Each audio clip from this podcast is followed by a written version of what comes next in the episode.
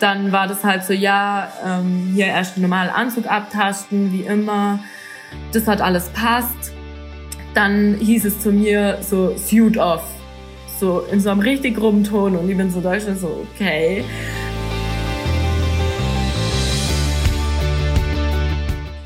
Ähm, also nach Olympia, nach gerade auch dem Wettkampf, habe ich gesagt, okay, ihr, no way, ich höre einfach auf, weil ich war einfach da auch an den Tagen danach so fix und fertig.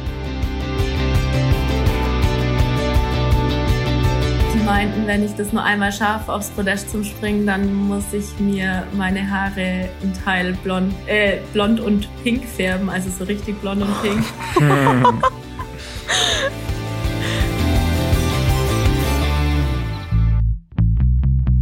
She Happens. Der Wintersport-Podcast mit Vinzenz Geiger.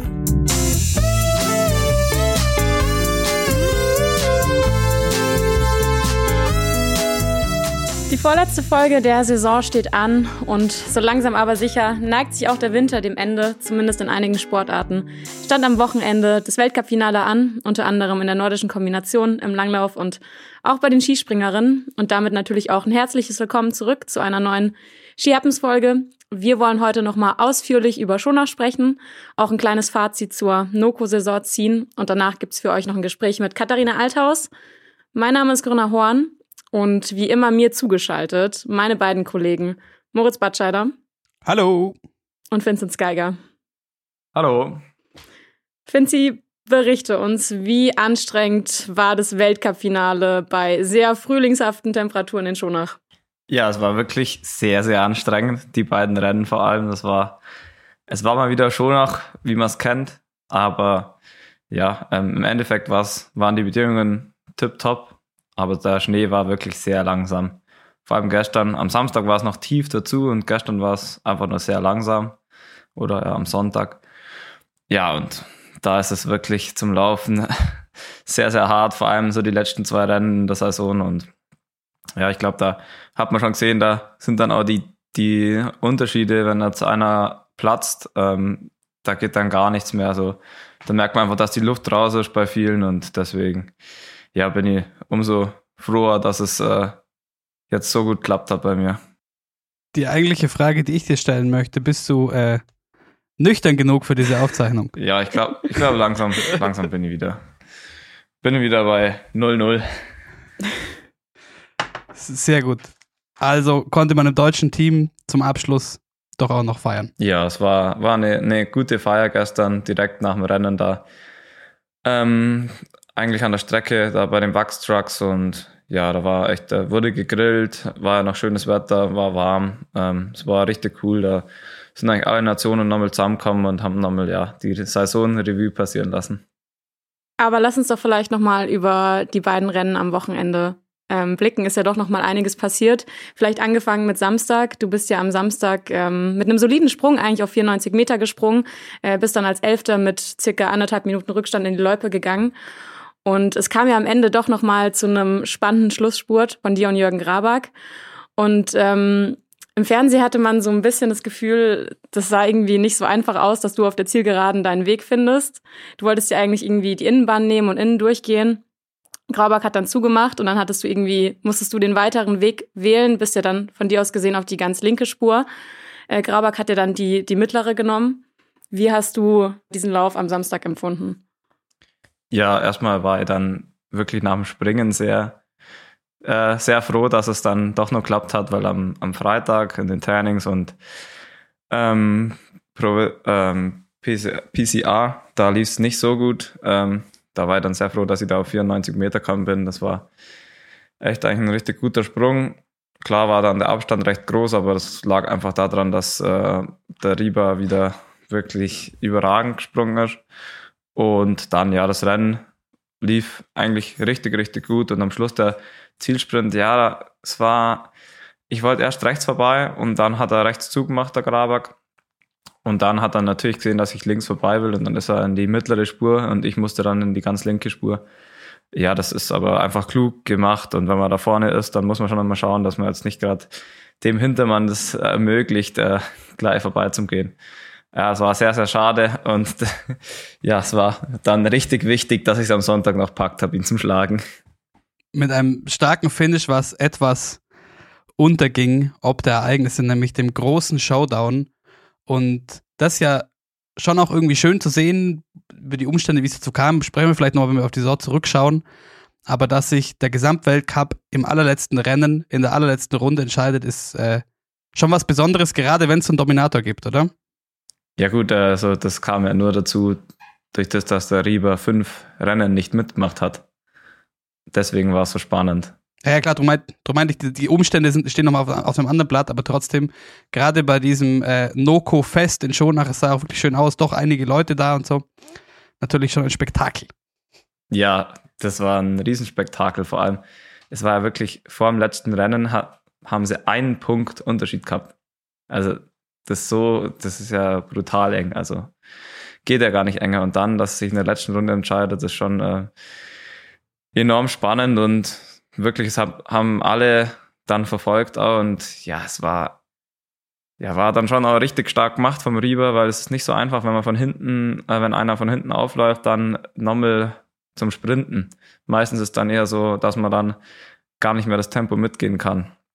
Und das hat er richtig, richtig gut gemacht und ich habe so der, der lange Berg in Schonach, der, da war es ja wirklich so langsam und gefühlt waren sie noch fünf Meter vor uns, die zwei. Und ich habe gedacht, ah, vielleicht kommen wir noch ran, aber der Abstand war so klein, aber die Trainer haben dann gesagt, das sind noch zehn Sekunden. Also es war gefühlt waren sie eigentlich zum Greifen nah, aber ja, leider ein bisschen zu weit weg und ich habe während dem Rennen gestern schon echt sehr, sehr gelitten. Äh, ich konnte dann auch gar nicht mehr so viel vorne laufen. Und deswegen konnte ich dann nicht mehr so viel helfen, dass ähm, Jürgen, dass wir noch, noch rankommen. Aber ja klar, das, das, das Rennen dann, das war ja wirklich, ich habe gerade vorhin, habe es mir auch noch angeschaut, ähm, das war ja wirklich brutal spannend. Vor allem der Lampard, da, das war wirklich eine brutale Leistung, das Rennen sich dann so einzuteilen, dass er dann noch rankommt. Und dann, ja, ist er vielleicht ein bisschen ein, ein Tick zu früh, hat er, glaube angegriffen. Ich denke, der, der letzte Anstieg schon nach äh, bis zur Zielgerade, das ist sehr, sehr lang. Das sind sehr lange Zielsprints. Da muss man schon noch einiges drauf haben, dass man da äh, eine Chance hat. Johannes Lampard hat ja vorhin schon, vorher schon gesagt, also egal wie es ausgeht, das ist eine mega Saison für ihn und das äh, kann man vielleicht auch nochmal festhalten. Seine zweite wirkliche Weltcup-Saison, in der ersten ist er Junioren- und äh, Senioren-Weltmeister geworden und in der zweiten äh, kämpft er am letzten Rennen noch um den Gesamtweltcup. Ich will noch mal kurz aufs Springen schauen. Am Sonntag dann wird zum einen einen spektakulären Sprung von Ryota Yamamoto gesehen, Schanzenrekord 111 Meter und ich dachte mir in Bezug auf dich zum Abschluss der Saison eigentlich ein sehr solider Sprung, vielleicht auch gut fürs Gefühl mit so einem Sprung aufzuhören, oder? Ja, richtig gut. Es ist schon komisch, wenn man weiß, äh, ja, es ist jetzt der letzte Sprung der Saison. Ähm, und deswegen war, also, ja, es war richtig cool da nochmal einen, einen etwas weiteren Sprung zu machen. Ähm, kein Vergleich mit dem Ryota Yamamoto, das war ja unglaublich. Also so ein brutaler Sprung. Vor allem 111 in Schonach, das sind 11 Meter über dem Hillside, das ist so weit, das ist so flach da. Und da setzt auch noch ein Telemark, äh, so richtiger Killer einfach. Der kennt da keine Gnade, der, der scheppert immer richtig runter und dann macht er noch einen Telemark. Das ist schon ähm, richtig cool. Ich habe ihn darauf angesprochen, wie es dann zum Landen war. Und sein Englisch ist wirklich nicht so gut. Und dann hat er bloß gesagt, easy, it was easy. ja, das ist, das ist eine Ansage. ja, die, die Japaner, die sind alle wirklich sehr, sehr nett und immer, immer, immer gut drauf. Das haben wir schon, schon oft gehört und das äh, sehr schön. Vielleicht können wir doch auch mal noch mit einem hier auch sprechen. Das ist aber Zukunfts, Musik. Du meinst, es, es, fühlt sich komisch an, der letzte Sprung der Saison. Und auch das muss ich sagen, äh, im Fernsehen kam das sehr schön rüber. Auch durch die, die, die langen Windpausen teilweise natürlich. Aber diese lange Pause, bevor Jarl Magnus Rieber dann den wirklich letzten Weltcup-Sprung der Saison äh, gesetzt hat, das hat natürlich schon sehr viel Spannung aufgebaut. Und ja, wir haben es am Anfang schon gesagt, einfach ein Riesenspektakel, dieser letzte Renntag. Und ein würdiger Abschluss für eine unfassbare äh, Doku-Saison eigentlich, oder? Ja, es war wirklich. Das war dann auch nochmal eine enorm starke mentale Leistung von ihm, weil wenn man dann wieder vom Balken runter muss und ja, es geht, es ist ja um alles gegangen. Und deswegen war es richtig stark von ihm, dass er dann noch so einen Sprung hinbekommt. Und ja, klar, die, die ganze Saison war, ähm, ja, es hat niemand äh, vorhergesagt, dass es so wird. Klar, es war dann, Olympia war schon ähm, sicher einfach das Highlight für alle und da wurden halt auch dann äh, die, die Pläne drauf ausgelegt und es war dann natürlich schade, dass einige manche Weltcups ausgelassen haben und dass Rieber mit Rückenproblemen oder was auch immer, ähm, dass er da ein paar Mal nicht dabei war. Aber dass es sich dann genauso ausgeht, dass dann zwei um den Gesamtweltcup am allerletzten Tag kämpfen, das hätte man sich nicht, äh, das hätte man sich nicht vorstellen können, glaube ich. Vor allem, ich habe es vorhin nochmal nachgeschaut, du hast es ja auch schon gesagt, der Rieber ist 15 Weltcuprennen gelaufen, 13 davon hat er gewonnen. Einmal ist er Dritter geworden und einmal Zehnter. Ähm, Vergleich dazu, Lamperter hat ja 20 gelaufen. Zudem hat Riva natürlich jetzt auch am Wochenende noch die Bestmarke von Hanumanin eingestellt. Ich glaube, er hat jetzt insgesamt 49 Weltcupsiege. Ja. Und das mit seinen, ja, 24 Jahren, das ist halt auch, ähm, ja, wirklich absolut beeindruckend. Und du hast es immer wieder zurecht gesagt, er ist einfach momentan der beste Kombinierer der Welt. Ja, wahrscheinlich muss man jetzt auch sagen, dass es der beste Kombinierer aller Zeiten ist. Aber sowas ist immer, immer schwierig zu sagen. Aber ich glaube, Du da. weißt ja nicht, was noch kommt. Ja. da, da kommt man, glaube ich, nicht dran vorbei. Und ja, sei mir auch gegönnt im Endeffekt, auch wenn es immer manchmal ein bisschen äh, äh, viele, manchmal regt es ja schon äh, auf, dass immer der gleiche gewinnt und ist nicht so spannend dann, aber im Endeffekt ist es ja schon verdient. Das kann man, glaube ich, schon festhalten. Und im Endeffekt ist jetzt vielleicht deine Aufgabe für nächstes Jahr zu verhindern, dass er Erik Frenzel einholt mit fünf Gesamtweltcupsiegen. Ich gebe mein Bestes. Was ich dich noch fragen wollte, weil du gerade gesagt hast, natürlich, brauchen wir gar nicht diskutieren, die Olympischen Spiele, das Highlight für dich, speziell natürlich auch, bleibt dann, wenn so in deinem Fall so ein Olympiasieg in so einer, so einer Saison steht, bleibt dann überhaupt so viel von dem Rest der Saison hängen oder überstrahlt das alles jetzt? Ähm, es überstrahlt sicher, vor allem, ähm, wenn man dann auf so eine Saison zurückschaut. Klar, da bleibt dann eigentlich im Endeffekt nicht mehr viel außer der Goldmedaille so übrig von der, was da passiert ist. Aber klar, die ganzen Weltcups, das geht immer alles so schnell vorbei, ähm, wo wir jetzt auch überall wieder waren und ähm, wie schnell die Saison wieder rumgegangen ist. Und das läuft dann jedes Jahr doch ähnlich ab. Und das sind dann schon viele Weltcups, da kann ich mich auch zum Teil jetzt schon gar nicht mehr an letzte Saison, an Rennen XY kann ich, kann ich mich gar nicht mehr erinnern. Obwohl ja eigentlich jedes Weltcuprennen schon was Besonderes auch ist. Und ja, ich glaube, dass wenn irgendwas, wenn was äh, ganz Besonderes passiert, dann äh, merkt man sich das natürlich alles schon, aber sonst ist die Zeit einfach zu schnelllebig. Man kommt einfach gar nicht mehr hinterher, ähm, sich, man kann sich gar nicht äh, die Zeit nehmen, über alle Wettkämpfe so nachzudenken, wie es jetzt äh, auch bei Olympia war. Deswegen glaube ich, dass es schon ja ähm, nicht alles hängen bleibt. Ähm, ich weiß, der Olympiasieg steht über allem, aber du bist ja jetzt Dritter geworden im Gesamtweltcup. Letztes Jahr warst du Zweiter, vor zwei Jahren warst du auch Dritter. Ähm, und du hast auch natürlich selber gesagt, eigentlich zählt nur der Sieg des Gesamtweltcups, aber trotzdem zeigt es natürlich deine unfassbare Konstanz über die letzten Jahre. Wie ordnest du diesen, diesen dritten Platz jetzt für dich ein? Ja, ähm, klar, der dritte Platz im Gesamtweltcup, es zeigt einfach die Konstanz, das ist logisch. Und ja, es ist ein, ein Riesenerfolg wieder. Also es ist nicht selbstverständlich, dass man da auf dem Podest steht. Und klar, ähm, so die gesamte Weltcup-Saison am Anfang lief es halt einfach, ich war eigentlich richtig gut drauf und auch eigentlich besser wie die letzten zwei Jahre, aber es hat einfach nur nicht alles so perfekt zusammenpassen wollen. Wenn es dann ähm, ja im Springen lief, dann bin ich in Ottepe gestürzt und da waren schon äh, immer mal wieder so Dinge dabei, wo, oder hatte ich mal schlechten Wind oder Stock abbrochen. Ähm, es waren schon immer mal wieder Dinge dabei, wo nicht ganz so gut gelaufen sind und deswegen war ich dann auch froh, dass es dann ähm, in Ramsau dann eigentlich so der, der Knoten geplatzt ist mal wieder mit den zwei Podestplätzen und dann, ja, Januar war eh ein richtig guter Monat und deswegen äh, bin ich dann auch sehr, sehr zufrieden mit dem dritten Platz, weil am Anfang ging es echt äh, ein bisschen zäh los. Gibt es Dinge, von denen du jetzt ähm, ich weiß, das, also ich weiß, das Weltcup-Finale ist jetzt gerade mal gestern gewesen, aber gibt es Dinge, von denen du jetzt schon weißt, ähm, die haben dich gestört, die haben dich geärgert, an denen willst du jetzt auf jeden Fall oder an denen musst du jetzt arbeiten? Ja, im Endeffekt ähm, ist die Situation genau gleich wie letztes Jahr.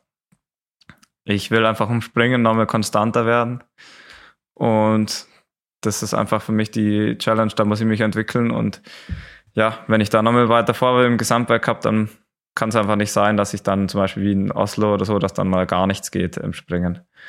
Und ja, da glaube ich, ähm, dass da wieder mein Fokus drauf liegen sollte, im Springen einfach mein Grundniveau zu erhöhen und ja, alles andere ähm, ja, war eigentlich äh, recht zufriedenstellend. Jetzt mal von dir auf die ganze Mannschaft. Kannst du uns vielleicht auch ein bisschen mitnehmen, muss ja auch nicht zu intim sein, aber wie sieht so eine, so eine, wahrscheinlich gestern dann bei, weiß nicht, einer Wurst und einem Bier äh, vorm Truck nach dem letzten Rennen, wie sieht dann so eine, so eine Ansprache von, von Hermann Weinbuch aus nach so einer Saison? Ähm, ja, ich glaube, die Ansprache, die kommt jetzt erstmal, äh, jetzt erst, wenn wir uns dann jetzt treffen, äh, die Woche in Oberstdorf. Aber ja, da direkt danach war es schwierig, glaube dann noch eine Ansprache zu machen. Ähm, ja, deswegen, da war jetzt keine so äh, genaue Ansprache im Endeffekt. Okay, aber wie würdest du dann so jetzt generell aus Sicht des deutschen Teams so die Saison einordnen? Ja, ich glaube, dass wir einen richtigen Schritt, einen guten Schritt in die richtige Richtung gemacht haben. Ähm, speziell äh, im Springen hat man wieder gesehen, äh, dass wir uns super entwickelt haben am Schluss ging halt bei den meisten ein bisschen ins Gas aus, muss man sagen. Also klar, es ist immer schwierig, dann nach Olympia sich dann nochmal zu motivieren und vor allem bei, bei bis auf, also bei mir ist halt noch im Gesamtweltcup gegangen und klar ähm, um die Podestplätze. Und das war natürlich äh, ein größerer Ansporn, wie wenn man dann um Platz 15 oder 20 kämpft. Und da fällt natürlich dann nach Olympia so viel Druck ab und dass man sich da dann nochmal richtig motiviert und jedes Mal quälen kann, ist immer schwierig. Aber ich glaube, da waren bei den anderen äh, ging dann echt ein bisschen so, ja, äh, die Puste aus am Schluss. Aber generell, glaube ich, war es eine richtig gute Saison. Speziell auch der Terrence mit seinem Weltcupsieg, der Juli mit seinem Podestplatz. Also ich glaube, das war schon äh, eine gute Entwicklung ich glaube, jeder, bis, bis auf den Rio, bei dem lief es einfach überhaupt nicht diese Saison, das muss man so sagen. Haben, glaube alle schon einen guten, also wirklich ähm, eine gute Saison gehabt. Klar, es war dann ähm, immer mal wieder Schwierigkeiten dabei, aber ich denke, wir können schon alle zufrieden sein. Es war halt einfach bitter, dass genau im Höhepunkt dann halt die zwei, ähm, ja, die zwei Sachsen von, aus unserem Team dann positiv waren das war, ja, das hat einfach, das überschattet schon die ganze Saison. Wenn wir jetzt nach vorne schauen, in Sicht aufs deutsche Team könnte es sein, gerade wo du Fabian Riesler ansprichst, bei dem es ja wirklich überhaupt nicht lief, dass sich da vielleicht was tut im Team. Spreche ich an, weil wenn man mal äh, in die zweite Reihe guckt, in den Conti Cup, da wird enorm stark abgeliefert. Jetzt erst war es letztes Wochenende in Lahti ein Rennen, da hat sich in den Top 8 nur ein Nicht-Deutscher verirrt auf Platz 5, ein Österreicher. Glaubst du, es kann vielleicht sein, dass nächstes Jahr wer nachrückt aus der zweiten Reihe? Ah, ich glaube fast nicht. Also wir waren ja letztes Jahr auch im Team ähm, neun Leute, also zu denen jetzt, die im Weltcup dabei waren, noch der David Mach und der Jakob Lange. Ich glaube nicht, dass da jemand nachrückt. Und zu dem Conti Cup in Lahti muss man dazu sagen, dass da komplett Team Norwegen ähm, nicht am Start war, weil die die komplette zweite Mannschaft aus Norwegen hat es erwischt mit äh, Corona. Genauso wie die Gida Westphal Hansen und die Mädels auch. Deswegen ging es bei ihr auch so schwierig im Laufen jetzt am Wochenende. Und ja, da, da lag dann einfach, und es war ein echt generell ein sehr, sehr schwach besetzter COC. Klar, ich will die Leistung jetzt nicht komplett äh, niedermachen, aber es war anders, wie wenn jetzt die Norweger am Start gewesen wären, dann wäre es sicher nicht so ausgegangen. Und ich glaube, dass die schon noch, ähm, ja, ich glaube, dass die zwei einfach ein bisschen zu weit weg sind für den Weltcup aktuell noch. Okay. Aber du hast die Mädels gerade noch angesprochen, die waren ja auch in Schonach mit dabei. Und vielleicht noch kurz dazu, weil es ja für die jetzt die, muss man schon ehrlicherweise sagen, die erste richtige Weltcup-Saison war. Das letztes Jahr war ja dann doch nur ein Wochenende. Was sagst du zur ersten vollen Saison nordische Kombination Frauen? Ja, ähm, ich glaube, man hat gesehen, dass in der Spitze wirklich extrem gute Leistungen da sind. Ähm, es ist halt, man merkt schon, dass es noch eine sehr junge Sportart ist, vor allem auch so im Fernsehen, wenn man das live sieht, in der ARD oder wo auch immer. Die, es wird wirklich, das wird immer von den Mädels und die werden schon ähm, noch sehr vorsichtig ähm, ja, behandelt. Also das, da wird kein, wenn der Sprung mal nicht gut war, da wird nicht draufkommen, da wird immer, die haben immer noch so, so, einen, so einen gewissen Schutz, was ja auch gut ist, aber ich glaube, da ist halt mehr der Leistungssport auch schon äh, in der Berichterstattung dann äh, ja vorkommen, äh, wenn man über die Mädels spricht, weil die haben ja zum Teil auch richtig gute Leistungen und wenn es halt mal nicht so läuft, dann sollte man das schon auch ansprechen. Aber ja, klar, ähm, ich glaube, es zeigt schon, die Gita Westfold Hansen ist einfach äh, in einer anderen Liga gewesen. Also die war ja eigentlich noch stärker wie der Jarl Magnus bei uns. Und generell war es, glaube ein Riesenerfolg, dass die Saison für die Mädels so gut durchgelaufen ist. Ähm, so viele Weltcups war, glaube vor zwei, drei Jahren noch nicht. Ähm, ja, hätte sich, glaube niemand vorstellen können, dass es dann doch so schnell geht. Und für uns, ja, wir haben jetzt nicht immer direkt so viel mitbekommen. Aber ich denke, ähm, dass es schon ein Erfolg war. Weil du sagst, junge Sportart, das ist mir gestern nochmal aufgefallen. Im Rennen gestern war nur eine Athletin am Start, die vor 2000 geboren wurde. Aber das äh, spricht ja vielleicht auch dafür, dass sich da über die Jahre was, was entwickeln kann, oder? Ja, genau. Ähm, das, es wird sich was entwickeln. Also das ist ja logisch, wenn die, wenn sie älter werden und wenn einfach noch äh, mehr trainiert wird, ähm, da, da wird sich, da kann sich ganz schnell was entwickeln. Und da kann auch ganz schnell passieren, dass da mal ganz andere Athletinnen dann ähm, vorne dabei sind. Ich glaube, da sind wir auf jeden Fall alle gespannt, wie es in der Entwicklung der, der Damenkombination weitergeht. Aber lass uns vielleicht noch kurz aufs nächste Wochenende blicken. Ähm, du hast ja in der letzten Folge erzählt, dass ihr als Vorspringer beim Skifliegen in Oberstdorf dabei sein dürft. Wie schauen jetzt deine nächsten Tage aus? Wirst du jetzt erstmal wirklich Füße hochlegen oder steht noch ein bisschen Training an bei dir? Ähm, ja, am Donnerstag dürfen wir eben beim Einfliegen dabei sein. Also Vorspringer sind wir am Wochenende dann nicht, aber eben am Donnerstag kriegen wir die Chance mal zu fliegen und ja, bis dahin äh, steht nicht viel an. Ich ja, ähm, mache eigentlich das, wo ich Bock drauf habe jetzt erstmal, bis, vor allem bis Donnerstag. Ähm, genießt das schöne Wetter, gehe ein bisschen langlaufen und ja, dann am Donnerstag wird geflogen. Bis dahin sollte man sich schon noch halbwegs in, in Shape halten, dass es auch, dass, dass, dass man nicht gleich ganz oben landet. So ein, ein Traum von einem 200 Meter Sprung, der wäre schon, äh, das wäre schon cool, wenn das rauskommt. Aber und dann, ja, da sind jetzt dann auch Gespräche mit den Trainern und wie wir dann äh, weiter vorgehen. Also ich werde auf jeden Fall auf Ski bleiben. Äh, das äh, lasse ich mir nicht nehmen, bei, so, bei solchen Bedingungen mal ein paar Skitouren zu machen oder auch langlaufen gehen. Also das werde ich auf jeden Fall tun. Sehr schön. Was mich interessiert zum Thema Einfliegen, mit wie viel Flügen kannst du da jetzt planen an einem Tag? Das weiß ich überhaupt nicht. Also ich glaube, alles zwischen zwei und fünf, sechs vielleicht. Ich, ich weiß es nicht. Das kann ich dann nächste Woche vielleicht erzählen. Bisschen Schiss? Bis jetzt geht es noch gut. Ähm, ich glaube, der Respekt kommt dann, wenn man, wenn man dann oben, oben steht und runterschaut, dann ist doch nochmal eine andere Dimension. Aber äh, ja, die Vorfreude überwiegt definitiv.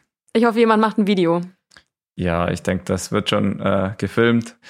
Mal schauen, ob wir das auch veröffentlichen dürfen ja, ähm, ich zeige es nur, wenn ich äh, auch weit genug war. das war klar. ja, ich, ja, ich bin schon äh, gespannt. Kann es nicht einschätzen, ob mir das liegt oder nicht. Wird man sehen. Es wird ja, es wird ja immer schon darüber geredet oder halt, ähm, man macht sich Gedanken, ob man Skifliegen mit, äh, mit Langlauf im Anschluss, also eine nordische Kombination mit Skifliegen, da, da gibt es Gespräche und das wäre natürlich für uns was ganz Besonderes und deswegen müssen wir uns jetzt anstrengen und zeigen, dass wir auch äh, schief liegen können, dass, dass dann vielleicht in ein paar Jahren dann äh, Skiflug-Weltcup ist. Dann wie Ironman, aber dann auch richtig lange Distanz laufen, oder? ja, da, da, ist man sich noch nicht ganz einig. Äh, mir wäre es natürlich lieber, wenn die Distanz länger wäre, aber ich glaube, das ist ganz unterschiedlich. Ich muss dir aber sagen, Finzi, mir fällt eine ein, die wäre mit Sicherheit ein bisschen knatschig, wenn du vor ihr im Wettkampfgeschehen schiefliegen darfst. Und mit der sprechen wir jetzt. Es gibt viel zu besprechen. Viel Spaß mit Katharina Althaus.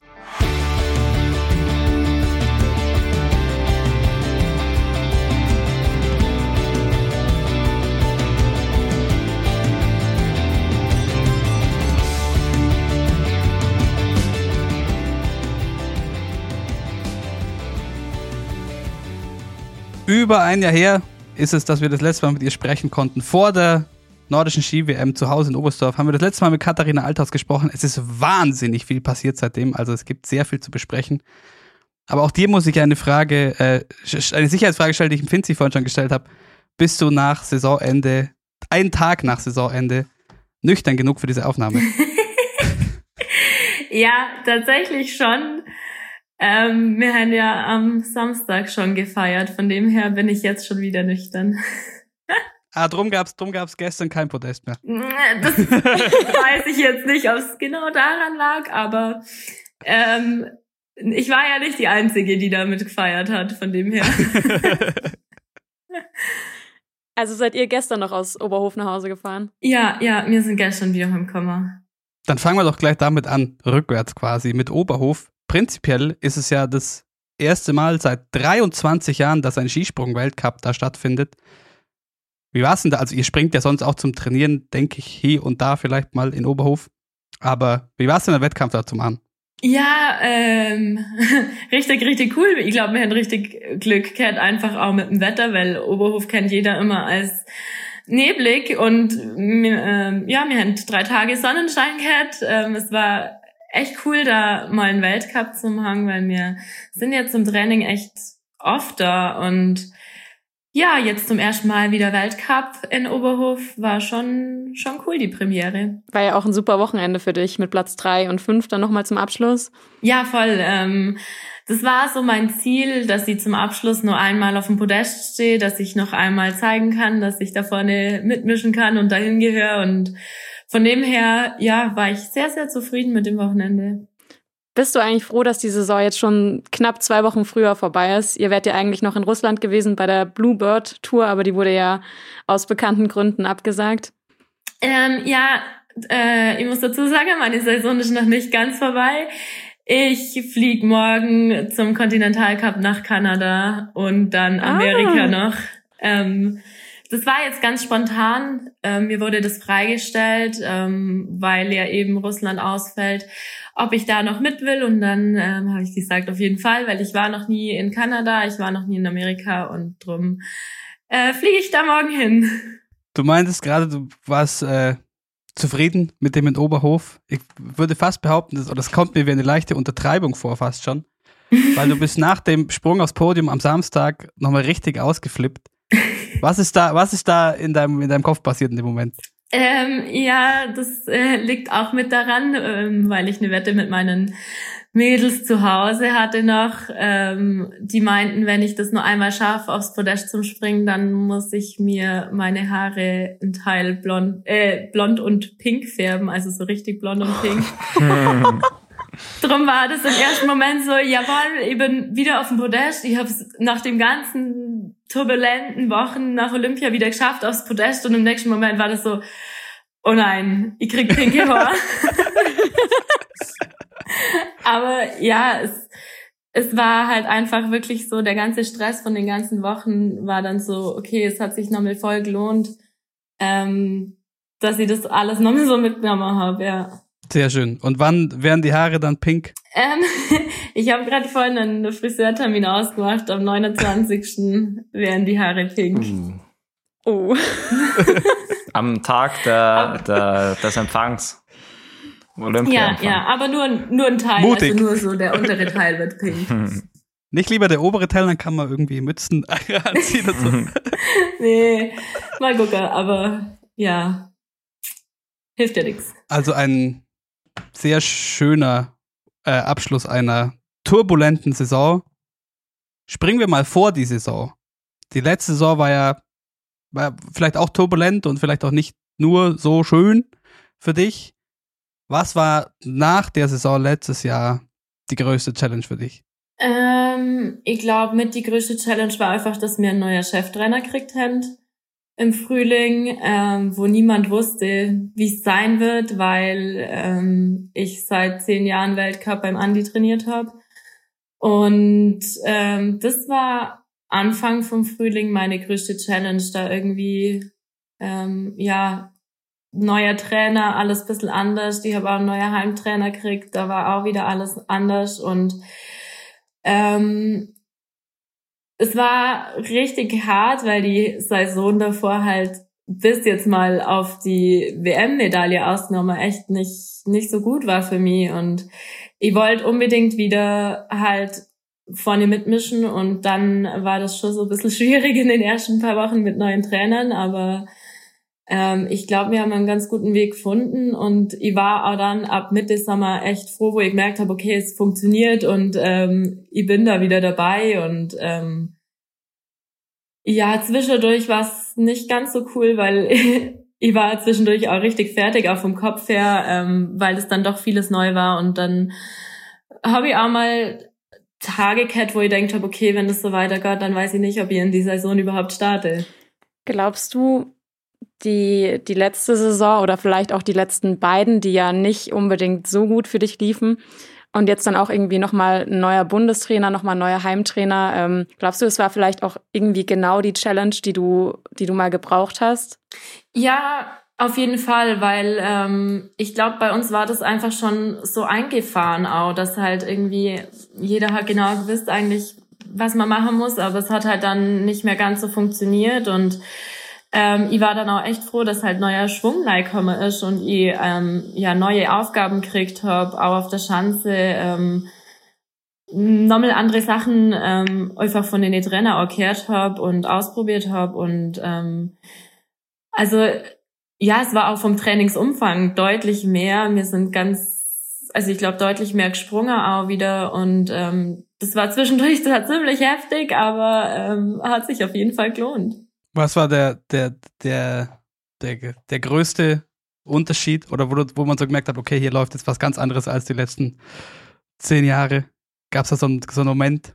Ähm, ich weiß gar nicht, ob das so ein Moment war. Man hat es immer mal wiederkehrt in so Trainings, wo man einfach gemerkt hat, okay, ähm, da hat man sich über manche Dinge gar keine Gedanken mehr gemacht, egal ob Training auf der Schanze, welche Luken man fährt oder die Kommunikation ähm, an der Schanze oder so, das war halt schon so eingespielt und dann bin ich manchmal da gestanden und habe mir gedacht, oh, hm, ja, muss man wieder drüber schwätzen, weil das halt manchmal nicht so gelaufen ist, aber ja, das waren so Kleinigkeiten, die halt immer mal wieder auftaucht sind, wo man dann gemerkt hat, okay, ist halt bei einem anderen Trainer ganz anders.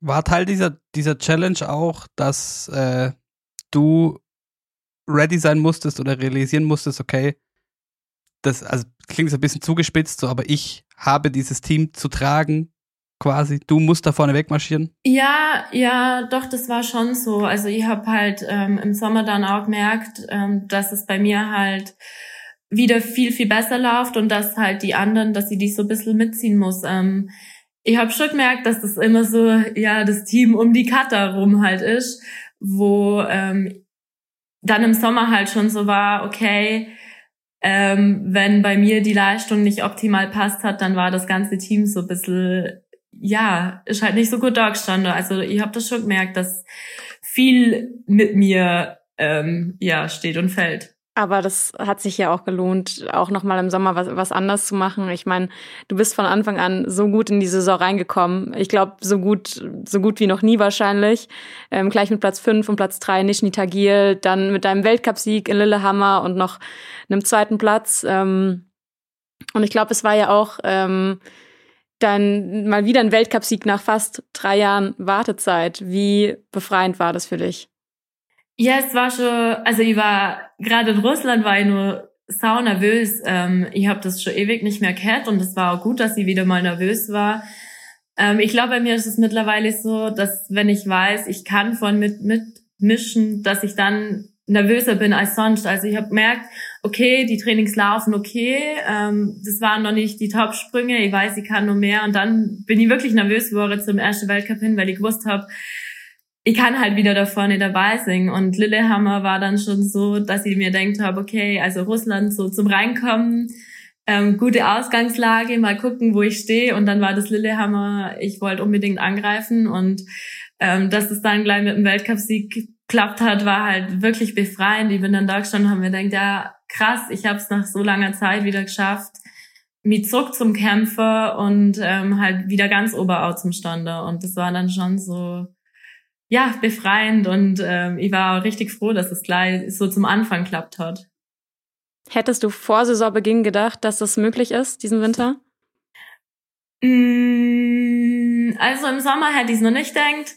Ab dem Herbst habe ich gewusst, okay, ähm, man, wenn alles läuft, dann kann man mit mir rechnen, weil wir haben dann auch mal Trainingscat, wo mir die Sloweninnen ähm, ja auch im Training sehr haben und ich habe gemerkt, okay, die fahren gleiche Luke, die machen nichts groß anders wie ich und ähm, ich bin da auch bei denen dabei und dann war das für mich schon so, okay, ich weiß, da war ich schon ein bisschen beruhigter. Ähm, wenn alles funktioniert, dann bin ich wieder dabei. Aber es war ja diese Saison nochmal, also es war ja deutlich besser wie letztes Jahr, oder? Also du warst eigentlich über, ja. also du hättest wahrscheinlich vor der Saison auch nicht gedacht, dass es dann so gut ist, oder? Nein, nein, das nicht. Also ähm, dass ich dann auch so konstant vorne dabei bin. Ähm, ich habe, glaub, bis auf in Lubno und jetzt hinten raus Oslo habe ich bei jedem Weltcuport einen Podestplatz, glaube ich, mitgemacht. Und das war halt dann echt so ähm, krass, dass es halt auch so konstant wieder war, dass sie dann wirklich da vorne so mitgemischt habe. Ähm, und das war für mich echt auch ähm, ja ein bisschen überraschend. Wie ist bei, bei dir, findest du eigentlich, weil mir gerade, Katha, du hast diesen Kontrast angesprochen sein, was einen dann beruhigt in so gewissen Situationen oder wo man dann doch vielleicht wieder nervös wird. Findest du, was sind Situationen, in denen du noch vielleicht nervös bist? Ja, klar, vor der Saison ist immer ähm, schwierig. Vor allem, wenn man halt nicht weiß, wo man steht. Und klar, für mich ist es dann immer gut zum Sehen, weil ich halt weiß, in meinem Team, wenn ich da halbwegs mithalten kann im Springen, dann reicht's auch. Weil eben so jemand wie der Terrence oder der Juli auch zum Teil oder auch ein Manu Feist, ähm, die springen halt bei uns im Weltcup auch top vorne mit und dann ist es für mich ähm, ein guter Gradmesser. Aber klar, vor der Saison, wenn ich halt dann merke, okay, ich bin ganz schön weit weg von, de von denen, ähm, dann werde ich natürlich auch ein bisschen nervös, dann weiß man nicht, was dann kommt. Aber ich glaube, ähm, ich kann da recht, äh, ich bin da immer gelassener wie manche andere wahrscheinlich. ja, gibt ja immer wieder genug äh, Anlässe, die dich dann vielleicht auch gelassen machen. Du warst dann im Verlauf dieser Situation mit Sicherheit auch gelassener Cutter, wie du sagst, eigentlich so gut wie überall immer mindestens einen Podestplatz mitgenommen. Und dann standen auf einmal diese von vornherein schon merkwürdigen und außergewöhnlichen Olympischen Spiele vor der Tür. Und bevor es überhaupt losging, war auf einmal klar, die absolute Goldfavoritin Sarah Marita Kramer ist nicht da. Und dann bist es wohl du, was macht sowas mit einem? Vor allem vielleicht auch in diesem, in diesem Kontrast, okay, ähm, ich bin jetzt in einer anderen Situation auf einmal nochmal, weil eine Konkurrentin ausfällt. Ja, also im ersten Moment, wo ich das gehört habe, halt, dass die ähm, Sarah da nicht dabei ist, habe ich mir gedacht, wow, scheiße. Ähm, mir hat es auch für sie einfach nur leid Im ersten Moment habe ich nicht dran gedacht, dass sie jetzt dann in die Rolle schlüpft ähm, als Favoritin. Das kam dann erst so, wo mir ähm, dann wirklich in Peking waren und der erste Reporter mich gefragt hat, ob ich die, die Rolle der Favoritin annehme. Und ich so, äh, ja schon, weil ich habe da noch gar nicht so drüber nachdenken aber ähm, ja, es war für mich, die Rolle war für mich gar nicht so schlimm, weil ich gewusst habe, ich, ich kann da vorne mitkämpfen, ich kann auch ganz, also um die Goldmedaille mitkämpfen und ähm, nach den ersten Trainings war das dann auch so, okay, es, es läuft ganz gut. Ähm, und ich war halt schon bei zwei Spielen davor. Also das war dann so, wo ich mir denkt habe, okay, das sind noch nicht so viele Mädels bei uns, dass die halt schon bei den dritten Olympischen Spielen sind. Und das war, glaube ich, so ein bisschen mein Vorteil, dass ich das halt auch wenn es dieses Mal nochmal verrückter und anders war, dass ich halt trotzdem schon mal mitgemacht habe. Hast du mit Sarah Marita Kramer noch mal, noch mal sprechen können nach den Spielen jetzt, wie es ihr, wie es ihr damals ging? Ja, ich habe ähm, schon mit ihr jetzt nochmal geschwätzt bei den Weltcups dann. Ähm, wir haben das nicht mehr so krass thematisiert, aber ich habe mir halt nochmal gesagt, dass es mir mega leid tut und ähm, ich habe ja auch gesagt, dass ich froh bin, dass sie noch so jung ist, dass sie bestimmt nur Spiele mitmacht und ähm, ich wusste aber auch nicht groß, was ich sagen soll, weil in so einer Situation ist halt einfach immer schwierig, ähm, da die richtigen Worte zu finden und ähm, auf, ja, groß aufmuntern kann man sie nicht, weil die Situation war so kacke. Sorry, aber ähm, ja, ähm, ich glaube, ihr hat halt jetzt Käufer, hoffe ich, dass er halt wenigstens ähm, dieses Jahr den Gesamtweltcup geholt hat. Und das war dann, glaube ich, so auch ihr Ziel nur, dass sie da einfach zum Schluss raus nochmal zeigt, wo sie eigentlich steht. Thema Kacksituationen. Kommen wir auch gleich nochmal kurz drauf im Zuge dieser Olympischen Spiele. Aber vorher noch kurz auf den Einzelbewerb. Es war ja dann auch, wie du sagst, du hast realisiert, du kannst um die Goldmedaille mitspringen. Es war ja auch denkbar knapp. Und was ich dich fragen will, weil du hast dich kurz geärgert, was ich auch nicht zwingend erwartet hätte erstmal, aber was ich mich immer wieder frage ist, wie legst du diesen Schalter um? Von, ach Kacke, jetzt hätte ich hier um ein Haar äh, den größten Erfolg überhaupt einfahren können, aber Silber ist doch auch wahnsinnig cool. Also wie, wie, wie, wie schaltet man das so schnell um? Ähm, ja, also so schnell habe ich tatsächlich nicht umgeschaltet. Das war schon der erste Moment, habe ich mir gedacht, ach komm schon, es kann nicht sein, dass da wieder die zwei steht. Ähm, weiß halt aber nicht das erste Mal war, dass sie da vorne ähm, mitgemischt hat und dann die zwei da gestanden ist. Und dann haben mir halt auch so viele gratuliert und die erste, die das wirklich so gesagt hat zu mir, war die Dani. Ich war stolz, die zu mir kam und gesagt hat, Katha, du weißt es, der Andi, der dir das jetzt aussage, ähm, Medaillen gewinnt man und die verliert man nicht. Und dann war das so, krass, sie hat eigentlich voll recht.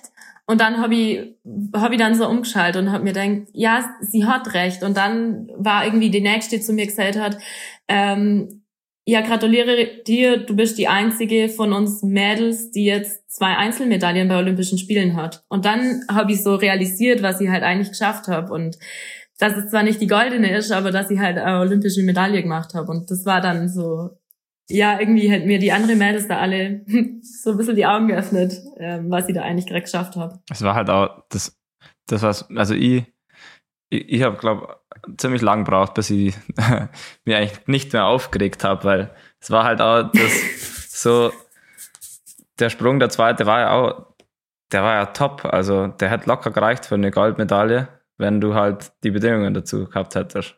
Und das war halt das, was mich aufgeregt hat. Nicht, dass jetzt, dass es irgendwie an deiner Leistung lag, sondern halt, dass es die Umstände dann waren. Aber klar, Medaillen gewinnt man und verliert man nicht, logisch. Ja, ja, ich habe auch, also wir haben dann schon auch mit den Trainern nochmal geschwätzt und die haben halt auch gesagt, ja, kann schon nichts vorwerfen, der Sprung war nochmal top, der zweite, es waren halt die Bedingungen, aber sie haben halt auch gemeint, hättest du halt nicht den Top-Sprung gemacht, dann wärst halt vierte ja. oder fünfte, dann der schnell bei der Stunde und das war dann auch so, ja, klar ist ärgerlich, aber ähm, es hat halt auch anders ausgegangen Kinder und ähm, drum war ich dann einfach froh, dass ich das Ding gekehrt habe. Ja, klar. Und also, wie du selber schon gesagt hast, der Meilenstein, die erste deiner Sportart, die zwei Einzelmedaillen bei Spielen holt, ist schon auch eine Ansage. Und dann vielleicht doch auch mit gewisser positiven Stimmung ging es in den zweiten Wettbewerb, den es mittlerweile für euch gibt bei Olympia. Nach wie vor ja leider nur diese zwei. Und da habe ich mich so drauf gefreut, weil bei den Weltmeisterschaften die vergangenen Jahre war das immer ein mega Wettbewerb, gerade der in Oberstdorf letztes Jahr. Ich finde, das war mit der tollste Wettbewerb zum Anschauen. Auch sehr, sehr spannend. Und dann lief aber ganz viel, ganz eigenartig. Ähm, kannst du uns in aller Kürze und hoffentlich ohne, dass das, dich das jetzt zu sehr belastet, aber aus, ein, aus deiner Sicht einmal kurz durch diesen Abend nehmen? Ähm, ja, mir waren eigentlich top motiviert. Wir haben genau gewusst, ähm, wenn jeder Singsprung macht, ähm, wird es richtig gut. Und die Selina und ich waren dann auch noch so cool und haben gesagt, hey, wir wissen, wir kennen die Chance, wir lassen den Probedurchgang erstmal direkt aus. Und dann war das, glaube ich, schon für viele erstmal so Ansage halt, weil wenn man den Probedurchgang bei so einem Wettkampf auslässt, dann ähm, ist man, glaube ich, schon verdammt äh, cool in so einen Wettkampf gestartet. Und ähm, das war ja dann auch, jeder hat den Sprung gemacht und ähm, war voll, also wir waren voll dabei. Ähm, wir haben da im ersten Durchgang halt ja voll mitkämpft. Und dann war es aber komisch, weil erst habe ich mich halt richtig über meinen Sprung gefreut, dass ich da so innen unterzimmert habe. Und dann ähm, bin ich halt aus dem Auslauf raus, dann hieß es ja Kontrolle. Und auf dem Weg sagt unsere Physio zu mir, Bokata, mach irgendwas, streng dich an. Ähm, es wurden schon die Dani und die Sarah disqualifiziert. Und ich schon so, hä? Das habe ich bis dahin gar nicht mitgekriegt, Kat. Und ich dachte mir dann so, hä, was machen die? Und bin dann in die Kontrolle und war schon da voll geschockt, weil ich bin dann hingekommen und die Stimmung war so angespannt. Und dann, ja, habe ich ganz normal mich hingestellt zur Kontrolle. Ähm, es war auch nur eine vor mir, also ich habe nur kurz warten müssen, bis sie dran war und bin dann kontrolliert worden und die haben wirklich, also ich glaube, ich bin jetzt schon lange nur dabei, aber so wie ich da kontrolliert worden bin, bin ich noch nie kontrolliert worden der Ton, den die zwei Kontrolleurinnen an sich kettern, war echt beängstigend.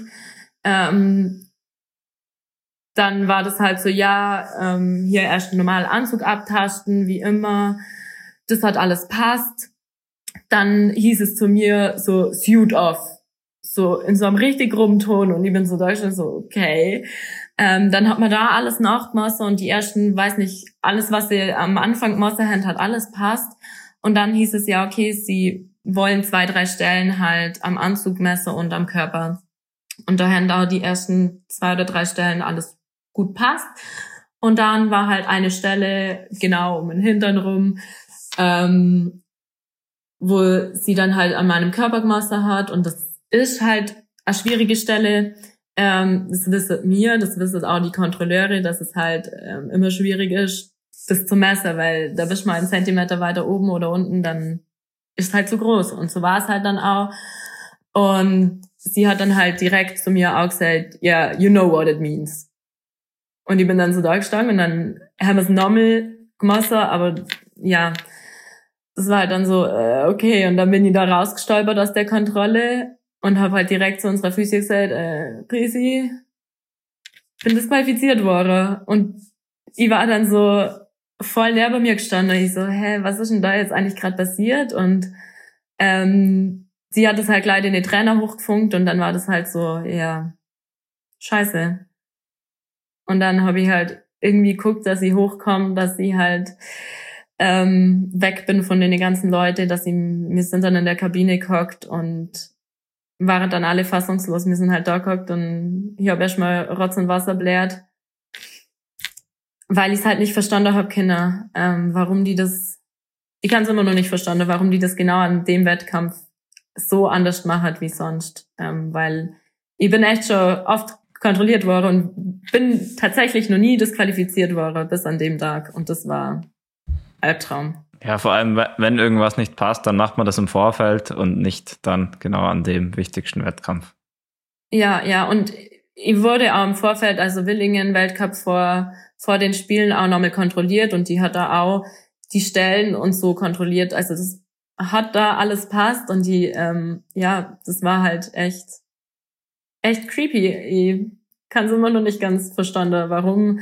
Vor allem ist es ja dann weitergegangen. Also ähm, ich war dann so richtig enttäuscht, dass mir halt nicht mal die Chance gehabt hätten, einen zweiten Durchgang zu machen, aber ich war dann auch irgendwann froh, weil ähm, ich dann gesehen habe, wie die Sarah Takanashi dann kupft ist und das alles mitgemacht hat und wie dann auch nur die zwei Norwegen-Mädels disqualifiziert worden sind. Und dann habe ich mir gedacht, ja, das, das kann doch gar nicht singen. Was läuft hier gerade ab? Ähm, was, wenn die damit bewirke? Vor allem, ihr habt euch ja so gefreut auf diesen Mixed-Wettbewerb. Das ist ja fast schon irgendwie euer Lieblingswettbewerb gewesen, so erfolgreich wie ihr da wart die letzten Jahre. Ähm, und du hast ja selber gesagt, du bist jetzt seit elf Jahren im Weltcup dabei, wurdest noch nie disqualifiziert, hast sowas noch nie miterlebt. Wie lang hast du tatsächlich gebraucht, ähm, diesen, ja, diesen Tag zu verarbeiten? Ähm, ich glaube, ich bin immer nur dabei. Also ich habe immer nur Momente, wo ich da hocke und mir denk, warum das an dem Tag passiert ist und mich echt fragt, was die damit bewirkt, bewirken wollten. Ähm, so ganz verarbeitet habe ich es noch nicht. Ähm, ich hoffe auch, dass äh, jetzt nach der Saison bei den FIS-Sitzungen irgendwas passiert, weil ähm, oder dass, dass da irgendwie wenigstens drüber gesprochen wird und das nochmal ähm, ja durchgearbeitet wird, weil es muss sich auf jeden Fall was ändern, damit sowas nie wieder passiert. Und es war schon so, dass ich auch ein bisschen Angst gehabt habe oder Respekt vor der nächsten Kontrolle. Also ich war dann schon so, ich habe genau gewusst, dass wenn ich das nächste Mal im Weltcup komme, ähm, dass die mich sicher wieder kontrolliert. Und dann habe ich mir gedacht, ja, wie soll ich denn da in die Kontrolle neigen? Soll ich Angst davor haben? Soll ich ja verärgert singen? Was soll ich machen? Soll ich so tun, als ob nichts passiert wäre? Und ähm, ich war ja dann erstmal nicht dabei und dann war das, glaube ich, auch auch okay, ähm, weil da halt erstmal ein bisschen Zeit verstrichen ist. Das Ganze ist ja vielleicht auch ein Anlass, um generell mal nochmal über dieses, über dieses Thema äh, Kontrolle zu sprechen und was sich da vielleicht auch ändern muss. Du hast schon angesprochen, die FIS-Sitzungen. Jetzt so direkt bis Ende der Saison gab es keine großen Konsequenzen daraus, soweit ich jetzt von außen weiß. Ist ähm, nichts passiert, oder?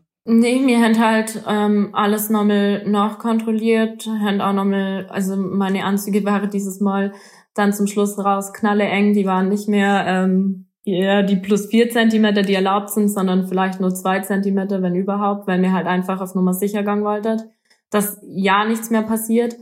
Und sie hat dann, also als sie dann wieder dabei war, wurde ich natürlich gleich beim ersten, beim der ersten Quali äh, kontrolliert und dann hat sie auch mit mir nochmal geredet und hat, also die Kontrolleurin hat auch nochmal gesagt, wenn ich nochmal darüber reden will, jederzeit, ähm, ich soll halt wissen, dass jetzt halt so kontrolliert wird weiterhin und dass es mehr Kontrollen geben wird. Und dann habe ich halt nur gesagt, ja, im Moment will ich nicht drüber schwätzen.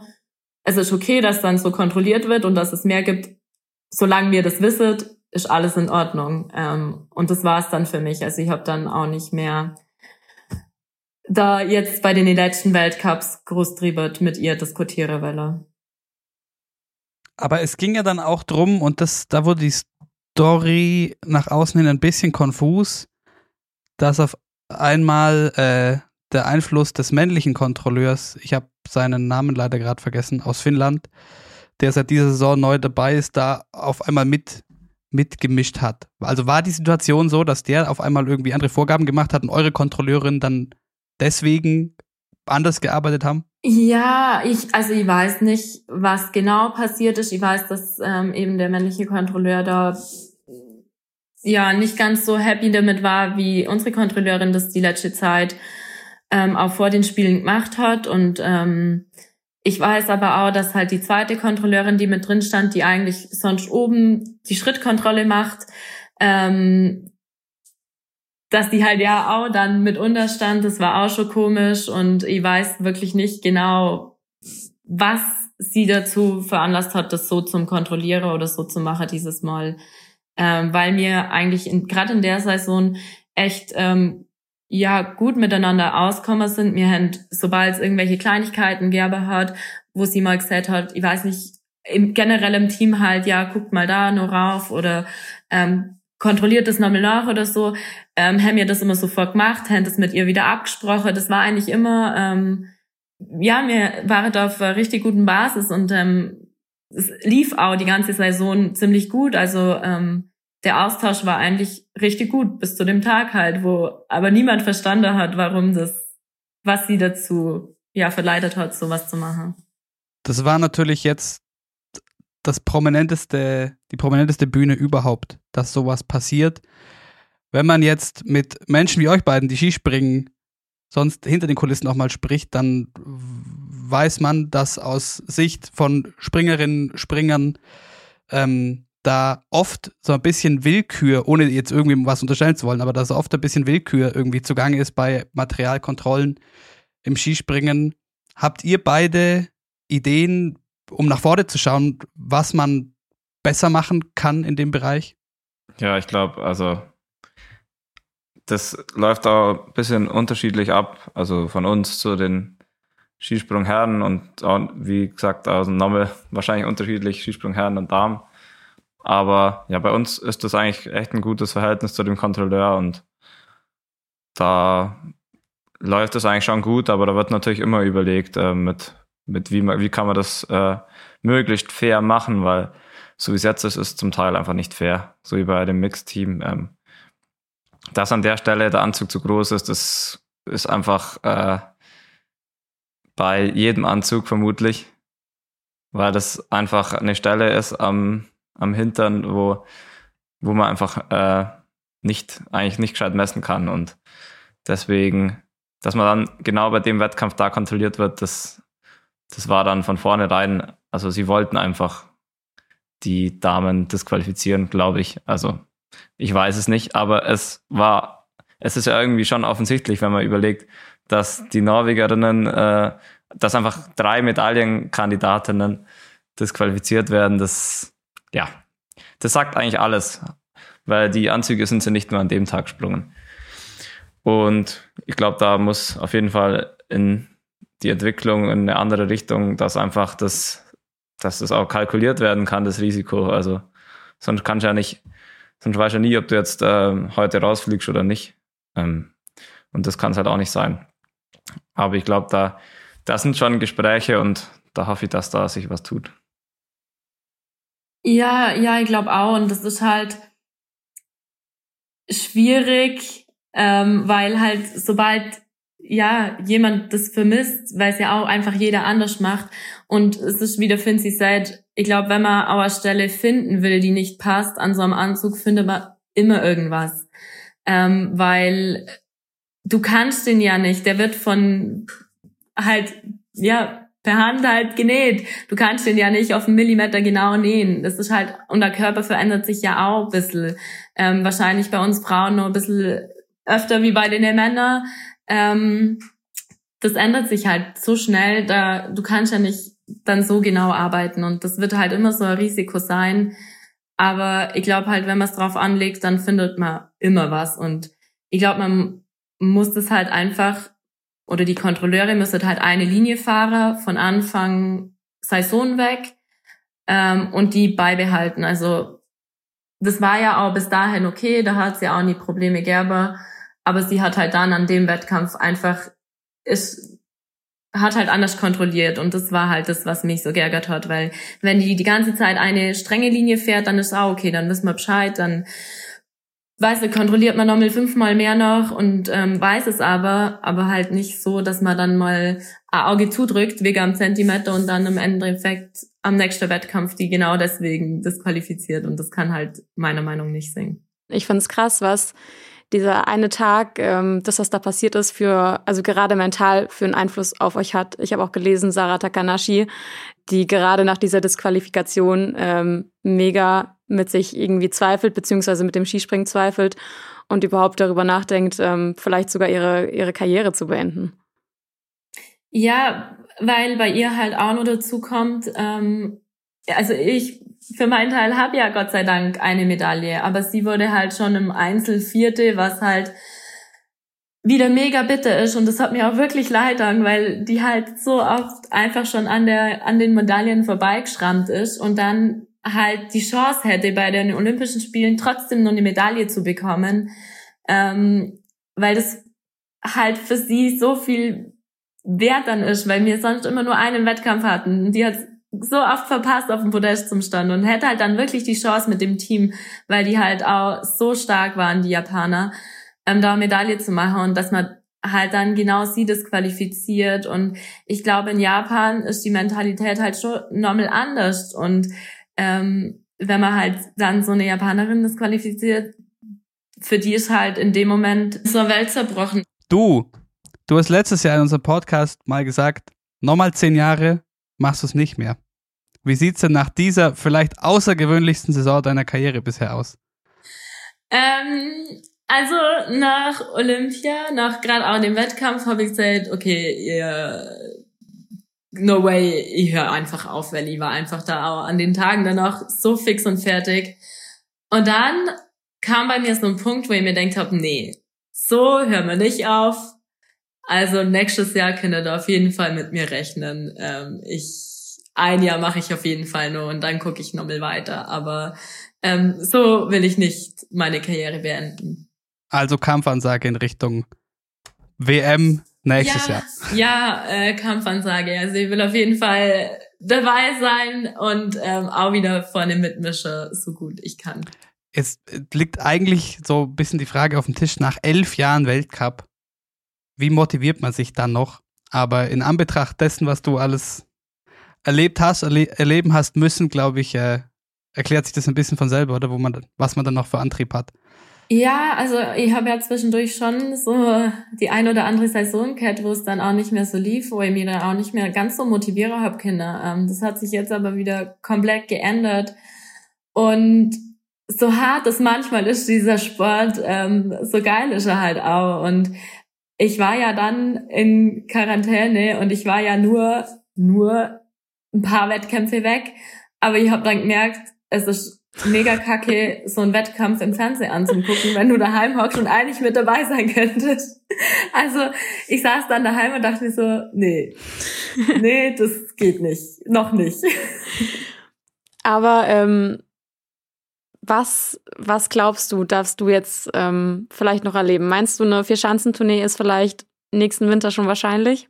Ähm, ja, ich weiß zwar noch nicht, wie genau, aber der Deutsche Skiverband will sich auf jeden Fall ähm, für die Wettkämpfe in Oberstoff und Garmisch-Partenkirchen bewerben. Ähm, das wird halt alles bei der FIS nochmal durchgesprochen, weil ich weiß, dass Österreich mit Slowenien zusammen ähm, die Silvestertour und dann vielleicht mit Villach noch was im Plan haben was meiner Meinung nach nicht so viel Sinn macht, wie ähm, halt die, die Vierschanzentournee, ähm, die auch die Männer haben an den vier Orten. Ähm, ich hoffe, dass ich, dass das nächstes Jahr schon mal so wenigstens ein Teil davon ähm, stattfindet. Ähm, das will ich auf jeden Fall mitmachen und ich hoffe, dass ich auch noch so lang springe, dass ich noch Skifliegen mitnehmen kann. Wir würden dich natürlich auch sehr gerne noch auf den ganz, ganz großen Schanzen dieser Welt sehen. Vielen Dank wieder mal, Katha, für deine Zeit und jetzt guten Flug erstmal nach Kanada. Vielen, vielen Dank. Für Scherpens endet die Saison mit der Folge nächste Woche. Da hören wir uns noch einmal. Vielen Dank wieder mal fürs Lauschen an euch da draußen. Wenn ihr uns was mitzuteilen habt, Lob, Kritik, Anmerkungen oder sonstiges, dann könnt ihr euch melden per Mail an wintersport.m945.de oder über Instagram, wo ihr eh immer gerne reinschauen könnt, at she.happens.pod. Bis dahin, macht's gut. Ciao.